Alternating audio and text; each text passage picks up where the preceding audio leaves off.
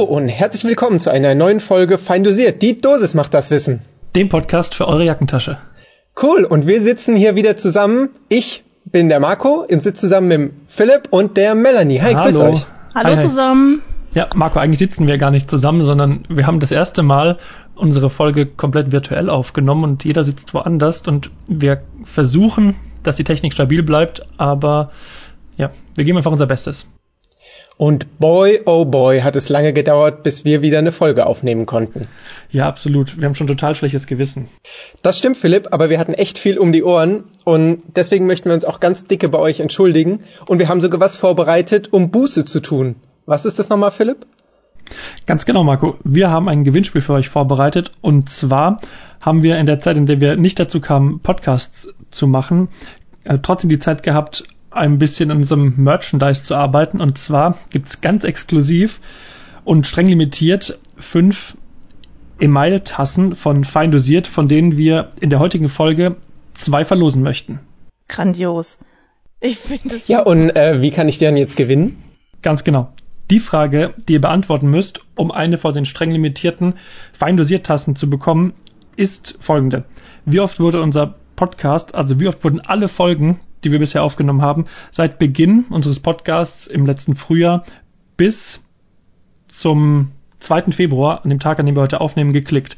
Egal auf welchen Streaming-Plattformen und egal welche Folge. Alle Folgen, alle Streaming-Plattformen. Was denkt ihr, wie viele Klicks haben wir bisher generieren können? Die zwei, die am nächsten an der geschätzten Zahl dran sind oder sie vielleicht sogar genau treffen, die bekommen von uns eine von den Tassen zugeschickt. Und äh, wie kann ich jetzt gewinnen, Philipp? Das ist ganz einfach. Die Zuhörerinnen und Zuhörer da draußen müssen eigentlich nur eine Frage beantworten und dabei geht es um eine Schätzfrage. Wie oft wurden all unsere Folgen seit Beginn des Podcasts, also im letzten Frühjahr, insgesamt und egal auf welcher Streaming-Plattform schon angeklickt und gehört? Also egal welche Folge und egal auf welcher Streaming-Plattform, alle Klicks zusammengenommen, die unser Podcast bisher generiert hat. Und um die Zahl geht's, die Zahl suchen wir. Wir sind gespannt, was ihr uns zutraut. Wir sind gespannt, was für Antworten wir bekommen. Ihr könnt uns über Instagram, über Twitter und über Mail auf der Homepage kontaktieren. Und das Ganze läuft bis zum 14. Februar, also bis nächsten Sonntag. Dann haben wir noch genug Zeit, die Antworten alle zusammenzufassen. Und in der nächsten Folge küren wir dann die beiden, die am nächsten an der richtigen Zahl dran waren und werden denen natürlich dann auch unsere Feinusiertasse zusenden. Sehr schön. So, jetzt ist aber genug hier des Schleimens. Wir äh, sollten mal vielleicht auf die Fakten zurückkommen, worum es eigentlich heute geht. Du hast ja recht. Dann zurück zum Thema. Und ähm, wir haben einen Vorschlag von euch aufgegriffen, nämlich, dass wir auch mal was über das akute Corona-Syndrom machen könnten oder kurz ACS. Und wenn ich das richtig verstanden habe, dann hat da die Melanie uns bisschen was zur Anatomie rausgesucht vom Herzen.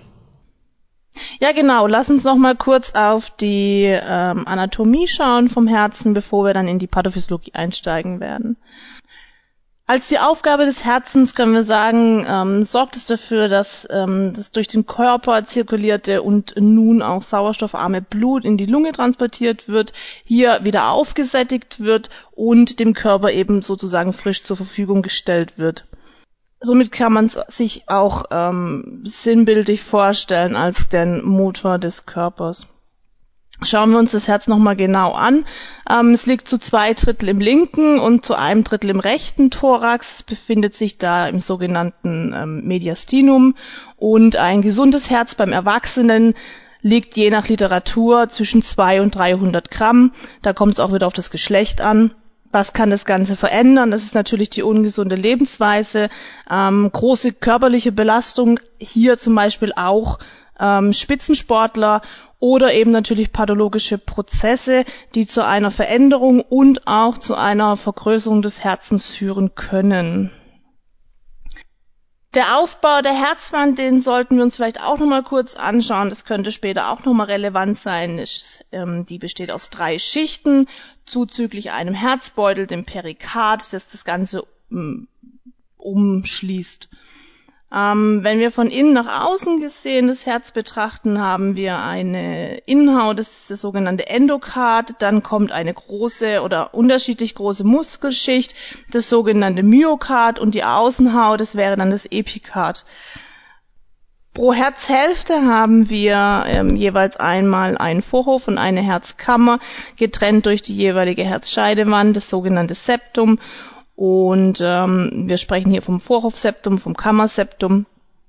Kennt ihr vielleicht ähm, aus den pathophysiologischen Begrifflichkeiten eines Septumdefekts oder auch beim Kindesforamen ovale, was äh, sich in der Regel verschließt, aber unter Umständen auch operativ behandelt werden muss. Ähm, Kommen wir mal noch kurz zum ähm, Klappensystem des Herzens. Hier haben wir zwei unterschiedliche Klappenarten. Das waren die Segel- und die Taschenklappen. Die ähm, Segelklappen trennen Vorhof und äh, die jeweilige Kammer und sorgen für einen physiologischen Blutfluss in, in die Richtung der Kammer. Und ähm, die Taschenklappen haben wir dann jeweils an der ähm, Aorta und an der Lungenarterie, dem Truncus, äh, Truncus pulmonalis. Hier wird dann jeweils ähm, das Blut aus der Kammer entweder Richtung Lunge oder in den Körperkreislauf äh, ausgetrieben.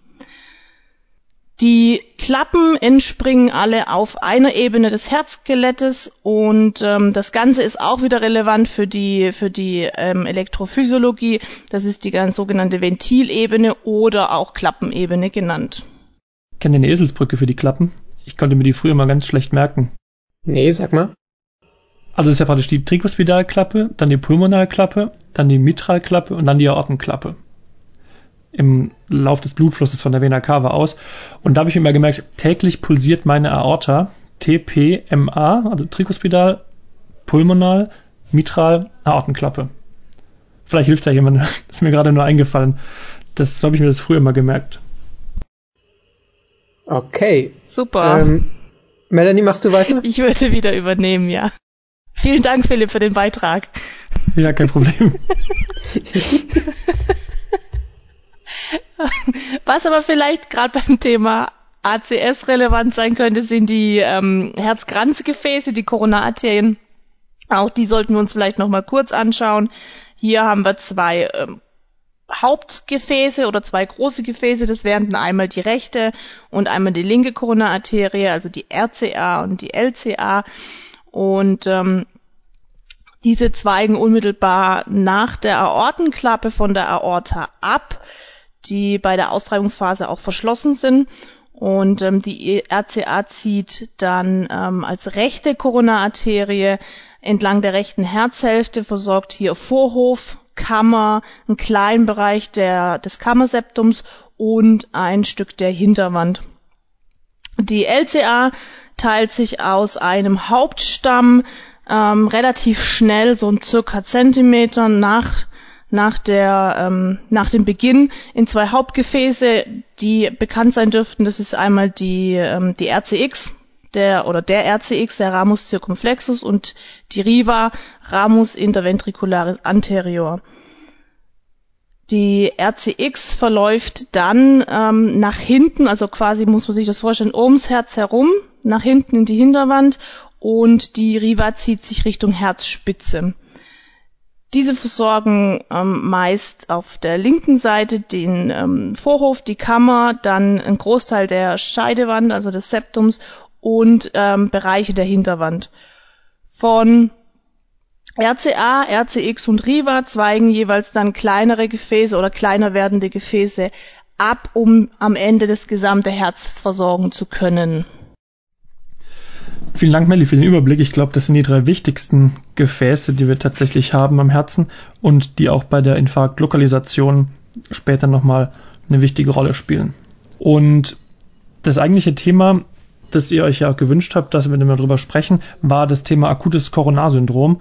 Und damit möchten wir jetzt gerne weitermachen. Ja, vielen Dank, Melly, dass du uns das nochmal so on point zusammengefasst hast. Und Sehr gerne.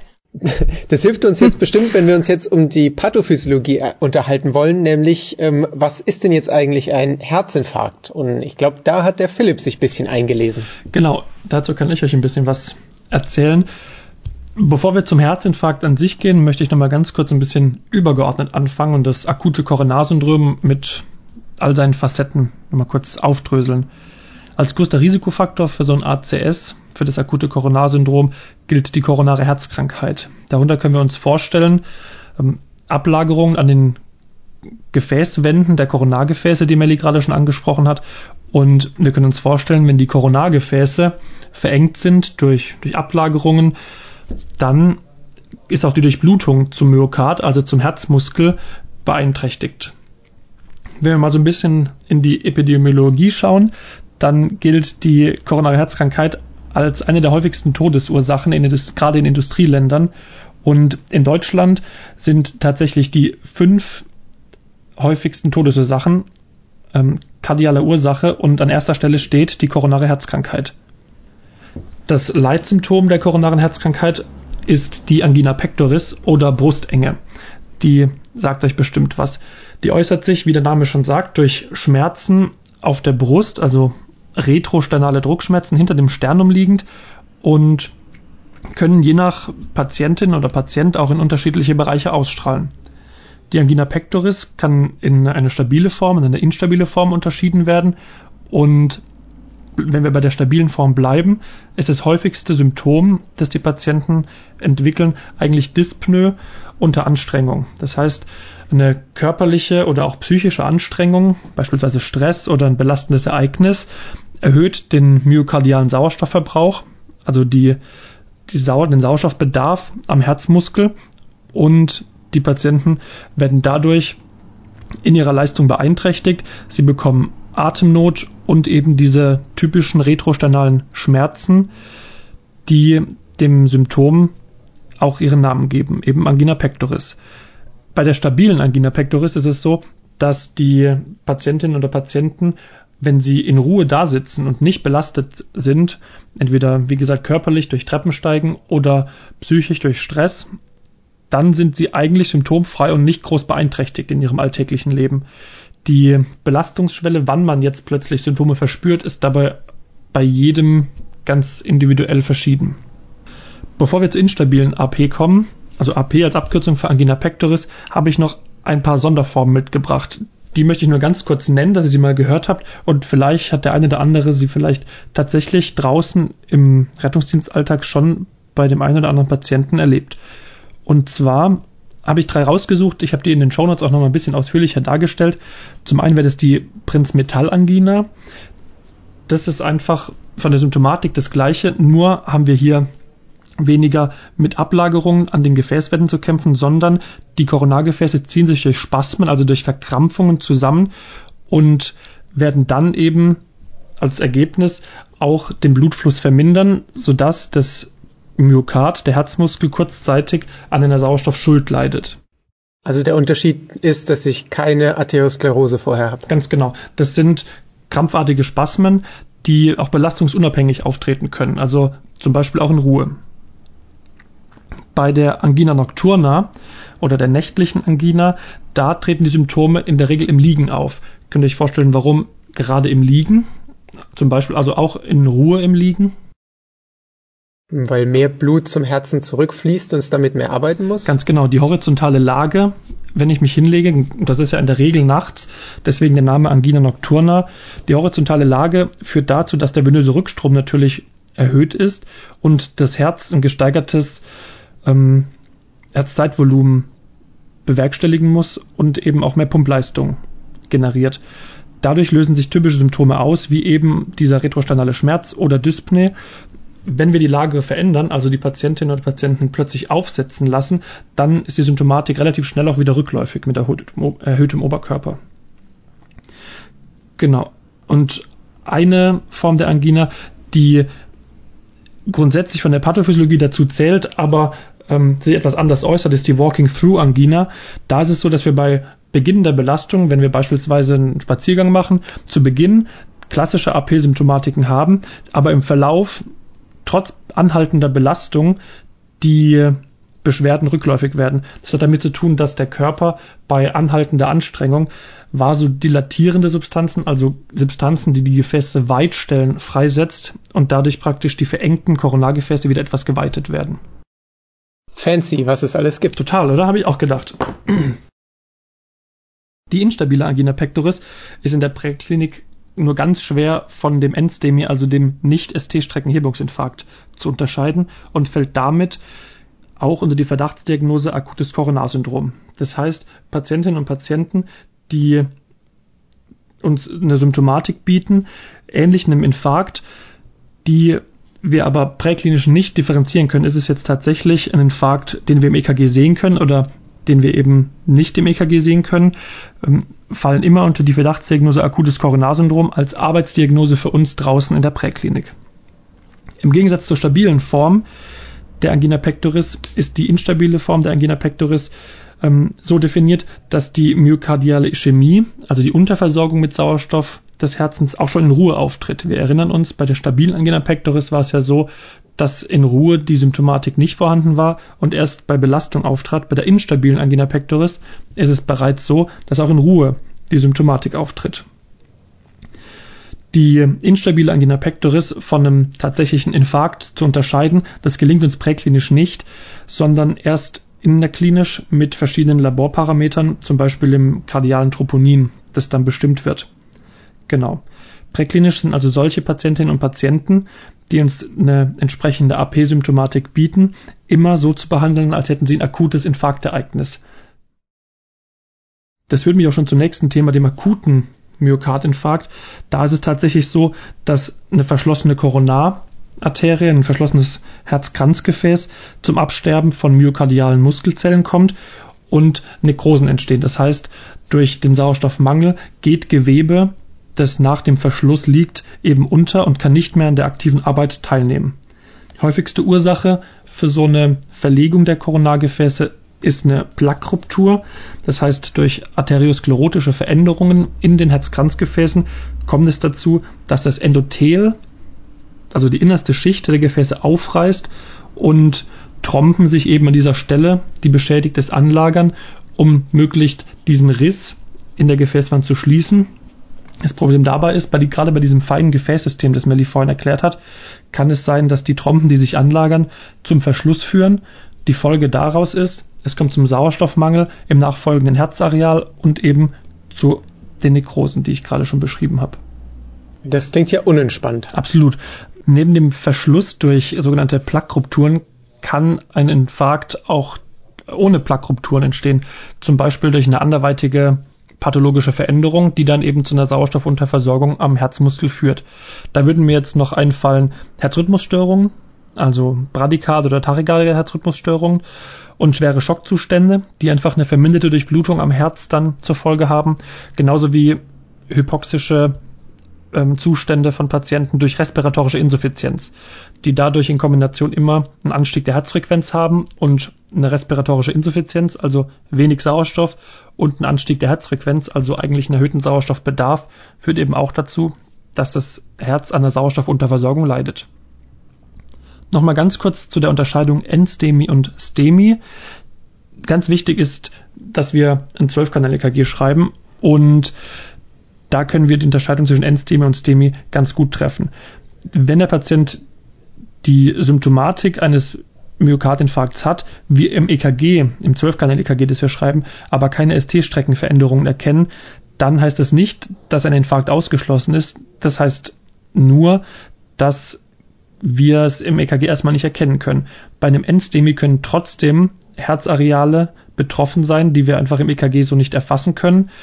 Wenn es der Fall ist, sprechen wir von einem Non-ST Segment Elevation Myokardinfarkt, also von einem Endstemi. Wenn wir in der 12-Kanal EKG-Ableitung allerdings eine Veränderung der ST-Strecke sehen, in der Regel eine Hebung der ST-Strecke, dann sprechen wir von einem STEMI, also von einem ST-Streckenhebungsinfarkt. Unterscheiden tun sich die beiden pathophysiologisch unter anderem auch dadurch, dass eben unterschiedliche Herzareale betroffen sind. Beim STEMI ist es in der Regel so, dass durch die gesamten Herzmuskelschichten die Nekrose oder die, die Hypoxie bereits besteht, wohingegen beim Endstemi es so ist, dass erst die innere Schicht des Herzmuskels, wie die Melly vorhin schon gesagt hat, das Endokard betroffen ist und wir dadurch unter Umständen keine Veränderungen auf dem EKG erkennen können. Okay, ab Aber wir behandeln, ja, hast du vorhin gesagt, alles beim Verdacht auf ähm, gleich. Und äh, da stellt sich mir jetzt die Frage nochmal, Philipp, was ist genau wichtig zur Diagnostik eines äh, ACS?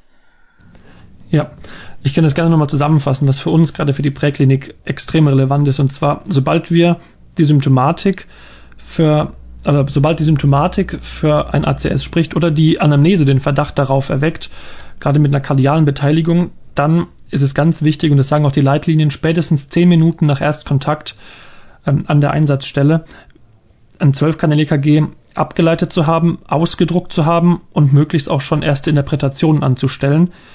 Im weiteren Verlauf natürlich die Nachforderung von äh, einem NEF für die weiterführende ärztliche Versorgung und aber noch viel wichtiger, eine möglichst schnelle Auswahl der Zielklinik, eventuell sogar schon die Übermittlung der EKG-Daten in die Zielklinik, je nachdem, ob man das schon kann. Und weiterhin auch während dem Transport in die Zielklinik ein engmaschiges Monitoring und eine Dokumentation, die stattfinden muss. Da könnt ihr mal schreiben, wenn ihr zum Thema EKG noch mehr wissen wollt, schreibt uns gerade ein Feedback auf Instagram oder äh, in unser Kontaktformular oder per E-Mail. Dann können wir vielleicht noch mal eine Folge zum Thema EKG machen. Ganz genau, das ist ja dein Steckenpferd, Marco. Das stimmt. okay, danke. Dann hast du jetzt ja schon einiges dazu gesagt. Ich bin gespannt, ob sich äh, jemand meldet wegen dem EKG. Das würde mich freuen. Und was mich jetzt noch interessieren würde, Wovor hast du denn persönlich jetzt Angst, Philipp, wenn du einen Patienten mit dem ACS fährst? Also bei Patienten, die präklinisch mit dem Verdacht auf ein ACS gefahren werden, da finde ich, dass ganz besonders zwei Dinge wichtig sind, in Betracht zu ziehen. Zum einen die Herzrhythmusstörungen, egal ob das jetzt Tachykardie-Herzrhythmusstörungen sind, durch ventrikuläre Tachykardien bis hin zum Kammerflimmern oder je nachdem, welches Areal verstopft ist und ob die reizleitenden Systeme im Herzen noch mit Blut versorgt werden oder auch mit Sauerstoff versorgt werden, kann es unter Umständen auch zu Bradykardenherzrhythmusstörungen kommen, die dann im weiteren Verlauf eben in Asystolie enden. Also eine Reanimation steht immer im Raum. Ähm, und zum anderen der sogenannte infarktbedingte kardiogene Schock. Ich denke, zum Thema Schock, da werden wir auch noch was machen, aber grundsätzlich ist es eben so, dass die, dass der Blutdruck, dass der, der Blutdruck, der benötigt wird, im Herz-Kreislauf-System nicht mehr aufrecht gehalten werden kann. Und das ist eben bei dem infarktbedingten kardiogenen Schock darauf zurückzuführen, dass das geschwächte Herz durch den Infarkt eben nicht mehr die Kontraktilität besitzt und auch nicht mehr die Auswurfleistung generieren kann, die ein gesundes Herz generiert und infolgedessen der Kreislauf natürlich in die Knie geht. Es ist tatsächlich so, dass rund 10% der Patientinnen und Patienten mit einem akuten Myokardinfarkt auch einen infarktbedingten kardiogenen Schock erleiden und dadurch ist, wie vorhin schon gesagt, eine regelmäßige ähm, Kontrolle der Vitalwerte, gerade auch des Blutdrucks, unabdingbar, weil durch eine frühe Detektion von einer Hypotonie, also durch ein Abfallen des Blutdrucks, können wir möglichst ähm, gegensteuern mit einer Katecholamintherapie durch den Notarzt oder die Notärztin. Und auch hier gilt es, die Zielklinik frühzeitig darüber zu informieren, dass der Patient gegebenenfalls auf dem Transport oder schon vor Ort hämodynamisch instabil wird. Okay. Das war nochmal ein Brett zum Ende, Philipp, du. Ja, kein Problem. Super, vielen Dank, Philipp, für diesen guten Überblick nochmal. Und ähm, jetzt ist ja auch immer die Frage, okay, wo findet dieser Infarkt statt? Vorderwand, Hinterwand, ähm, Rechtsbeteiligung, Linksherzbeteiligung. Wir haben in unseren Show Notes oder wir haben uns dazu entschieden, dass wir in unseren Show Notes nochmal einen groben Überblick machen zum Thema Infarktlokalisation. Also wer da nochmal ein bisschen was nachlesen möchte, ist herzlich dazu eingeladen. Und äh, ihr findet wie immer diese Shownotes ja bei uns auf unserer Homepage und da könnt ihr schon mal euch so einen Überblick verschaffen. Aber es wird, denke ich mal, auch in den ähm, weiteren Folgen noch das ein oder andere Mal drauf eingegangen werden von uns.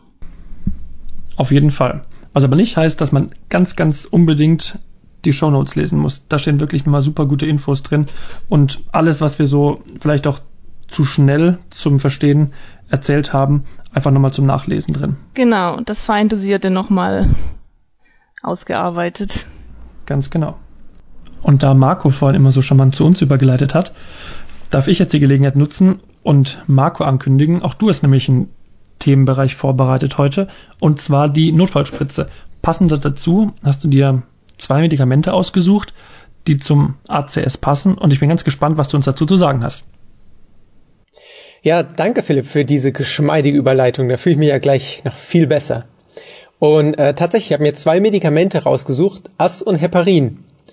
Und zu Anfang, bevor ich dazu was erzähle, habt ihr euch vielleicht dieselbe Frage gestellt, Philipp und Melanie, ähm, nämlich warum eigentlich zwei Medikamente? Weil Ass und Heparin sind ja beides Blutverdünner. Und dafür muss man sich erstmal überlegen, wie die Blutgerinnung überhaupt funktioniert. Die Blutgerinnung funktioniert nämlich nicht nur auf einem Weg, es ist nicht die Blutgerinnung, sondern eigentlich gibt es quasi zwei Blutgerinnungen, die wie ein Zahnrad ineinander greift. Und da sprechen wir von der primären und der sekundären Blutgerinnung. Bei der primären Blutgerinnung, da verschließen Blutplättchen, sogenannte Thrombozyten, Wunden. Das heißt, die halten sich an den Wundrändern fest und auch aneinander und so bildet sich wie ein Flickenteppich, wie ein Mosaik, das die Wunde dann verschließt. Das ist aber nicht sonderlich fest und sonderlich sicher, sondern um das Ganze noch festzuzurren, da braucht es ein Produkt, was am Ende von einer ganz komplizierten Wirkkette steht. Das sogenannte Fibrin. Und Fibrin sind so kleine Fädchen und die wickeln sich einmal um so einen Thrombozytenknäuel rum und zurren das fest. Und damit wird es hart wie Beton. Und das ist der Grund, warum wir zwei Medikamente brauchen, nämlich Aspirin, ein Medikament, was auf die Blutplättchen, die Thrombozyten wirkt und somit verhindert, dass die sich an den Wundrändern und aneinander festhalten können. Und Heparin als Medikament, was auf die sekundäre Blutgerinnung wirkt und somit verhindert, dass das Fibrin da draußen richtig festen Blutkoagel macht. Und dann habe ich mir die Frage gestellt, okay, wenn ich jetzt zwei Medikamente geben muss, wie viel gebe ich denn da davon? Und da kenne ich aus der rettungsdienstlichen Praxis die Erfahrung, ah ja, 500, 5000. Also 500 ähm, Ass und 5, also 500 Milligramm Ass und 5000 internationale Einheiten Heparin. Und da habe ich dann die Leitlinien geguckt und da habe ich mal ein bisschen mit den Ohren geschlackelt. Weil wenn man da in die Leitlinien schaut, dann sieht man, dass die STEMI-Leitlinie von 2017 zum Beispiel, die sagt, Aspirin 75 bis 250 Milligramm IV. Das hat dann auch die DBRD-Leitlinie übernommen und beruft sich da auch auf die 250 Milligramm IV, erwähnt allerdings, dass ähm, lokal ähm, 500 Milligramm üblich sein können. Witzig ist auch, dass die STEMI-Leitlinie äh, primär empfiehlt 150 bis 300 Milligramm oral zu geben und dann erst, wenn das nicht möglich ist, IV. Das heißt, äh, mit 250 Milligramm, ob oral oder IV, macht ihr prinzipiell nichts verkehrt. Da seid ihr bei beiden Leitlinien im grünen Bereich. Und ähm, bei Heparin, die 5000, habe ich mir auch mal überlegt. Und da sagen die Leitlinien 70 bis 100 Einheiten pro Kilogramm Körpergewicht. Also gewichtsadaptiert das Ganze zu machen. Und je nach Patient kommen wir da mit unseren 5000 schon hin. Wir würden aber im Zweifel auch mit weniger schon zurechtkommen. Und jetzt erzähle ich hier fröhlich von Medikamente geben, aber wie ihr wisst, sollten wir nie einfach Medikamente in irgendeinen Körper reinspritzen, bevor wir nicht wissen, was die da sonst noch anrichten können. Also Kontraindikationen, was gibt's da? Und da haben wir grundsätzlich das Problem, dass es sich ja um Blutverdünner handelt, dass Blutungen dadurch ausgelöst werden können. Das heißt, alle Sachen, die Blutungen verursachen können, wie zum Beispiel ähm, ein, ähm, ein Magenulkus oder wie zum Beispiel ähm, eine Hirnblutung, die ich gehabt habe, eine Magenblutung, die ich gehabt habe, all diese Sachen, wenn die bekannt sind, dann sollte ich natürlich nichts geben, was die Blutgerinnung noch zusätzlich beeinträchtigt und dadurch die Blutung auslöst. Außerdem muss man bei Aspirin wissen, dass dadurch, dass es bestimmte Stoffe im Körper hemmt, damit die Blutplättchen nicht mehr funktionieren, werden andere Prozesse im Körper in Gang gesetzt, die bei sensiblen Personen Asthma auslösen können. Also auch da muss ich aufpassen, nicht einfach das Aspirin geben, ohne dass ich vorher gefragt habe, ob da eine spezielle Vorerkrankung bzw. eine vorhergehende Belastung bekannt ist. Okay, danke Markus, super Überblick. Aber eins äh, finde ich fehlt noch. Gibt es denn relevante Nebenwirkungen, die ich beachten muss? Na klar, wie bei allem, das wirkt, gibt's auch Nebenwirkungen und das ist bei Aspirin zum Beispiel, dass das besonders gut Allergien auslösen kann und dann schwere anaphylaktische Zustände hervorrufen kann. Deswegen sollte man auch immer fragen, ob eine Allergie gegen Aspirin in der Vorgeschichte bekannt ist. Bei Heparin gibt's eine andere sehr gefürchtete Nebenwirkung, die sogenannte Heparin-induzierte Thrombozytopenie oder kurz HIT oder HIT. Und das ist im Endeffekt, dass durch das Medikament die Thrombozyten, also die Blutplättchen, zerstört werden und gar nicht mehr richtig funktionieren. Also ein Mangel an Blutplättchen entsteht und dadurch natürlich primär das passiert, was wir wollen, weil äh, die ähm, weil kein, die Blutgerinnung nicht mehr möglich ist. Aber man darf nicht vergessen, Blutgerinnung ist für den Körper essentiell. Das heißt, äh, wenn dann im ganzen Körper keine Blutgerinnung mehr möglich ist, dann verblutet uns der Patient. Und wir haben unterm Strich auch nichts gewonnen. Ja, das stimmt. Super, Dankeschön. Vielen Dank, Marco, für die wie gewohnt super Zusammenfassung der Medikamente. Und wie ich dich kenne, hast du auch wieder eine tolle Zeichnung in die Show Notes gepackt. Es lohnt sich also wieder mal doppelt und dreifach einen Blick in die Show Notes zu werfen. Das ist richtig und in der Zeichnung der Shownotes sind diesmal sogar nicht nur Aspirin und Heparin drin, sondern noch viele weitere Medikamente, die auf die Blutgerinnung wirken. Es lohnt sich. Wo wir gerade schon beim Blick in die Shownotes waren, gehen wir direkt weiter zur nächsten Rubrik, Rubrik, nämlich zum Blick in die Bibliothek. Und da haben wir passend zum Thema ACS ähm, dankenswerterweise einen Gast einladen können, und zwar Steffi. Und Steffi hat sich in ihrer Abschlussarbeit im Studium ganz ausführlich mit dem Thema ACS, gerade im Hinblick auf die sogenannte Gender Data Gap beschäftigt. Und wir dachten, das ist doch mal auf jeden Fall die Zeit wert, im Podcast darüber zu sprechen. Und ja, hi Steffi, schön, dass du da bist. Magst du vielleicht ganz kurz einen Satz zu dir sagen? Moin. Ähm, ja, also ich bin auch Rettungssanitäterin und studiere Versorgungs- und Gesundheitsmanagement im Master. Okay, alles klar. Du hast, wie gesagt, ähm, dich in einer Arbeit von dir während dem Studium mit diesem Thema beschäftigt und die meisten stolpern wahrscheinlich schon über den Begriff Gender Data Gap. Kannst du vielleicht ganz kurz erklären, was das damit auf sich hat, was das heißt? Ähm, ja, wir haben eben eine sehr, sehr intensive Forschung an Männern und äh, sehr wenig an Frauen. Und da ergeben sich halt einige Datenlücken. Ähm, wir haben die nicht nur in der Medizin, sondern eben auch ähm, Gender Pay Gap oder ähm, dergleichen sind eher Begriffe, die wahrscheinlich geläufig sind. Ähm, also irgendwie Lücken, die zwischen den Geschlechtern entstehen, aufgrund von sozioökonomischen Betrachtungen oder eben Lohn oder Bildung, allem dergleichen. Einfach weil aufgrund von ähm, ja, unserem System.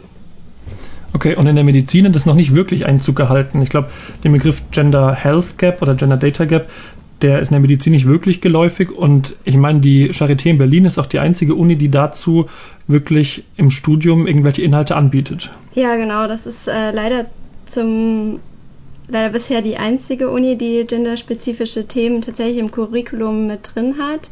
Ähm, sollte aber auf jeden Fall mal weiter aus, ähm, ausgeweitet werden. Ähm, genau, da ist es auch die da sind auch vor allem in der Charité die Gender Medicine ziemlich, äh, also als eigene Untersuchungsinstitut vorhanden und äh, kommt vor allem das in Deutschland her.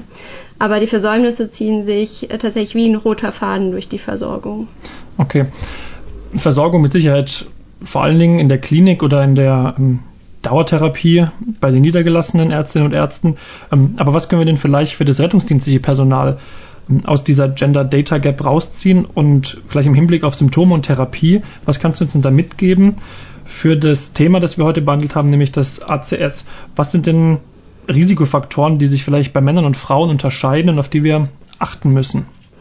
Also prinzipiell sind die Risikofaktoren erstmal die gleichen, allerdings ähm, sind sie in der Prävalenz, also in der Häufigkeit sehr unterschiedlich und in ihrer Stärke, wie sie wirken bei den Geschlechtern. Ähm, da ist zum Beispiel eben Rauchen ein sehr großer ähm, Teil, weil eben ähm, die bei Raucherinnen ähm, es zu einer größeren Gefahr kommen kann, äh, bis zu das 23-fache, wenn ähm, irgendwie noch Antikontrazeptika benutzt werden, aber jedoch auch bei normalen Raucherinnen ähm, ist es einfach drei bis viermal so hoch das Risiko. Okay, also obwohl praktisch der Risikofaktor der gleiche ist, ist es aufgrund des Geschlechts einfach bei Frauen deutlich ausgeprägter, das Risiko, durch das Rauchen eine KHK oder gar einen Infarkt zu entwickeln. Genau. Ebenfalls bei Diabetes mellitus ähm, ist das genauso der Fall, auch einfach weil Frauen sehr viel schlechter eingestellt sind äh, der Medikamente wegen beim Bluthochdruck ähm, dergleichen und einfach sehr, sehr viel mehr größere Risikofaktoren da ja, wirken.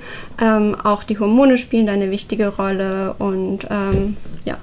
Das wäre mir jetzt noch eingefallen, genau, Rauchen und Diabetes ist ja grundsätzlich was, was beide Geschlechter betreffen kann.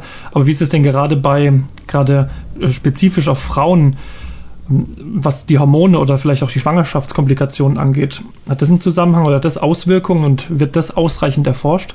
Ja, das ist äh, generell eine große Sache mit dem Östrogen, äh, was auf irgendwie die Herzgesundheit wirkt und äh, dann eben auch im Zusammenhang damit, wenn das Östrogen immer weiter abfällt, dass dieser schützende, protektive Faktor eben wegfällt und da dann auch ein Anstieg in der, ähm, also in den Zahlen zu sehen ist, wie oft äh, Frauen dann auch an Herzerkrankungen erleiden im Vergleich zu Männern.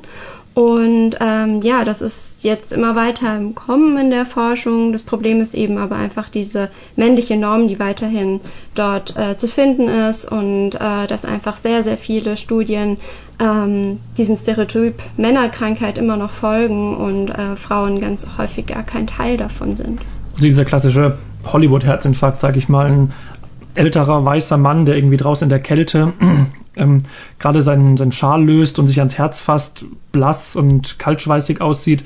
Und so wird es ja tatsächlich auch in den Medien oder in den meisten Lehrbüchern auch immer wieder dargestellt. Ja, genau. Hier ist ja dann immer die Sprache von den atypischen Symptomen bei äh, Frauen oder dass es eben ja irgendwie ganz anders sich darstellt. Dabei ist es gar kein Zufall, dass der Herzinfarkt sich bei Frauen irgendwie seltener als Lehrbuchfall in Erscheinung tritt, sondern dass es einfach eine andere Manifestation hat und es hier immer von dem Normmann ausgegangen wird und dann eben als atypisch gekennzeichnet wird, obwohl es einfach zwei unterschiedliche Ausprägungen gibt bei Frauen und Männern.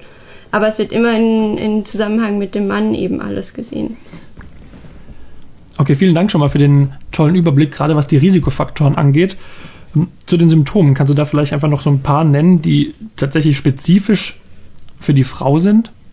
Ja, also natürlich ist auch das, äh, der retrostonelle Brustschmerz ein Leitsymptom bei der Frau, aber eben auch häufig andere Merkmale, wie zum Beispiel starke Bauchschmerzen aufgrund der Bauchatmung oder Rückenschmerzen, die da ausstrahlen oder ungewöhnliche Müdigkeit und Schlappheit, ähm, Atemnot, Schwindel, Müdigkeit, Erbrechen, ähm, Schwitzen und ähm, ja, solche eher ungewöhnlichen Symptome, die ähm, ja damit in Verbindung stehen. Okay, und vielleicht auch Symptome, die man bei Frauen doch auch mal auf andere Problematiken schieben kann, gerade so was gynäkologische Notfälle ja, genau. angeht.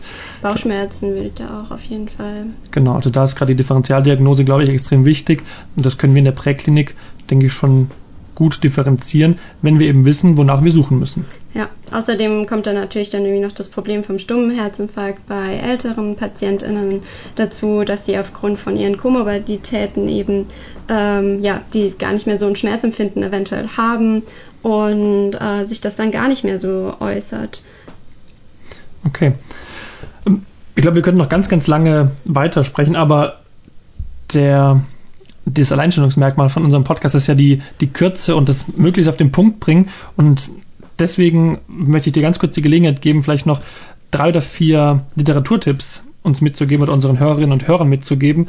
Ähm, wo hast du dich denn gerade ähm, bei der ähm, bei deiner Arbeit oder bei dem, bei dem Verfassen deiner Arbeit ähm, oder auch sonst informiert und welche Literatur, egal ob jetzt Fachliteratur oder vielleicht auch Sachbücher, kannst du denn unseren Hörerinnen und Hörern mitgeben?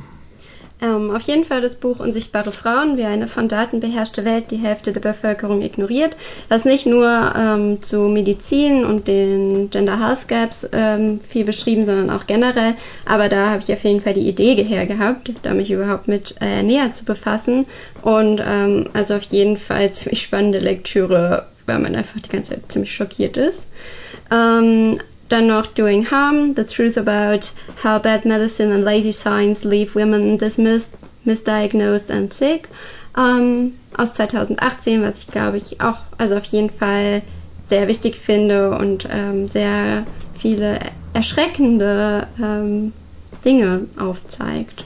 Genau, ansonsten kann ich äh, auf jeden Fall noch einen TED Talk empfehlen von Dr. Byrie Mayers. Die ist ähm, in den USA so eine sehr, sehr federführende Forscherin zur Gendermedizin und hat da einen sehr spannenden TED Talk drüber gemacht. Ähm, ja, genau. Okay, gerade der TED Talk ist ja auch im Sinne von Foam auf jeden Fall online und kostenfrei verfügbar. Wir packen alle Literaturtipps und die Links zu den Videos und zu den Artikeln in die Show Notes. Klickt euch da gerne durch und ich bin mir sicher, Steffi, wenn irgendwelche Fragen aufkommen, leiten wir die gerne an dich weiter. Also schreibt uns einfach und wir stellen dann den Kontakt her. Ich fasse vielleicht nochmal ganz kurz zusammen, was jetzt aus dem Blick in die Bibliothek relevant ist für den Rettungsdienst. Und wir haben euch da so ein kurzes Akronym in die Show Notes gepackt. Ähm, passend zum Thema heißt das Akronym Frau. F steht für Fixierungsfehler vermeiden, also think outside the box, differentialdiagnostisch alles Mögliche abklappern. R steht für Risikofaktoren überdenken.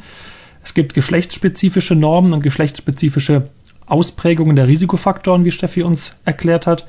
Das A für das Alter der Patientin, das es zu berücksichtigen gilt.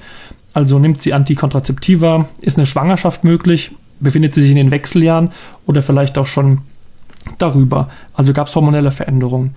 Und abschließend U für unterschiedliche Symptome also die Leitsymptome, die oft abweichen können von dem klassischen Hollywood-Herzinfarkt. Auch dazu findet ihr in den Show Notes nochmal eine Tabelle, in der die klassischen Symptome für Frauen und für Männer nochmal etwas differenzierter aufgeschlüsselt sind.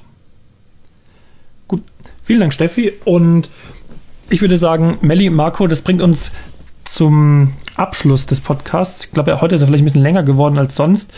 Aber was sind denn die wichtigsten Fakten, die wir in Kürze zusammenfassen?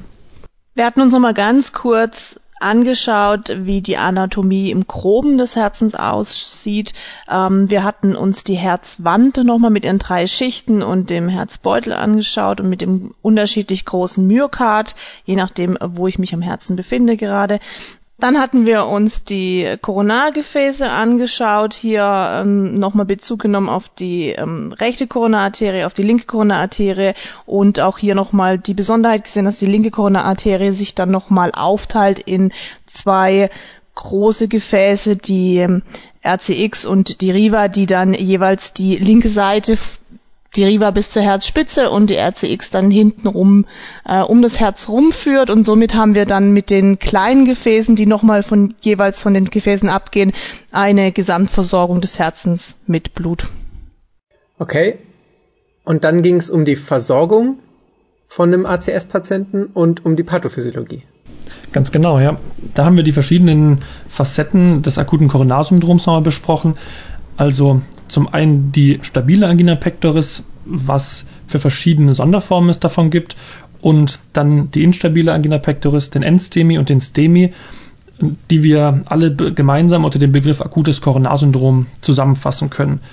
Wichtig ist zu wissen, die instabile Angina pectoris und der Endstemi, den wir präklinisch nicht ausschließen können und auch nicht im EKG detektieren können, ähm, darf nie dazu führen, dass wir unsere Therapie oder unsere Verdachtsdiagnose irgendwie anzweifeln und den Patient deswegen verzögert oder vielleicht erst verspätet in der Klinik vorstellen. Es ist ganz, ganz wichtig, spätestens nach zehn Minuten nach Ersteintreffen bei Patientin oder Patient ein 12-Kanal-EKG abgeleitet, ausgedruckt und interpretiert zu haben und dann weitergehende Maßnahmen einzuleiten, sprich Nachforderung von NEF, ähm, gegebenenfalls Einleitung einer medikamentösen Therapie und ganz wichtig, sich der Risikofaktoren präklinisch bewusst sein, sprich der möglichen Herzrhythmusstörungen, Tachykardie oder Bradykardie und dem infarktbedingten kardiogenen Schock.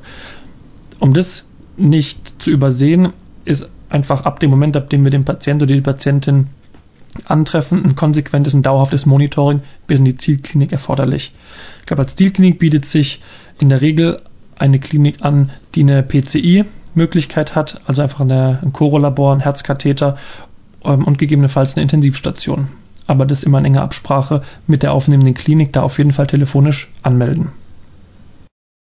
Und dann hatten wir uns über die medikamentöse Therapie unterhalten. und äh, da uns genauer diese Blutgerinnungshemmer angeschaut, also Aspirin und Heparin. Da hatten wir gesehen, die wirken auf unterschiedliche Weise auf unsere Blutgerinnung, auf die beiden unterschiedlichen Wege der Blutgerinnung.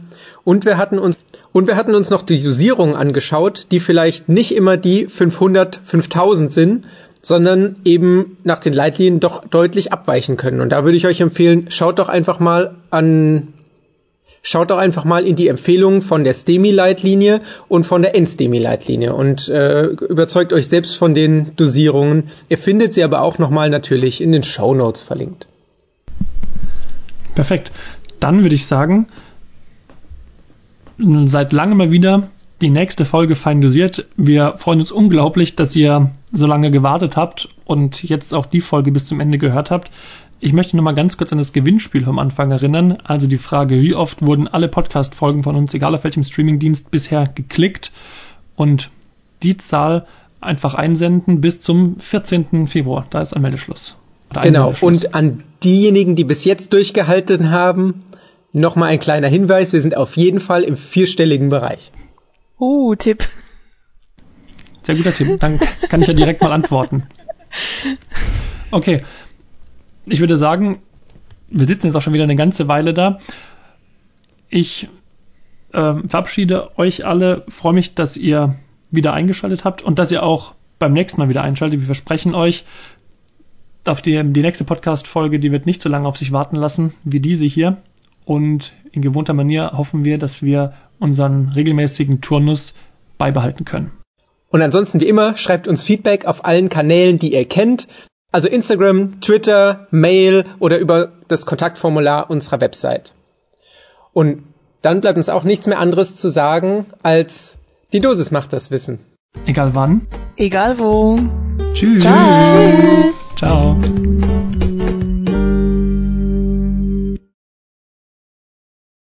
Wovor hast du denn persönlich jetzt Angst, Philipp, wenn du einen Patienten mit dem ACS fährst? Also in Bezug auf das Notfallbild oder in Bezug auf das Wohl des Patienten geht mir da so in der Regel, ähm, gehen wir immer der Kackstift.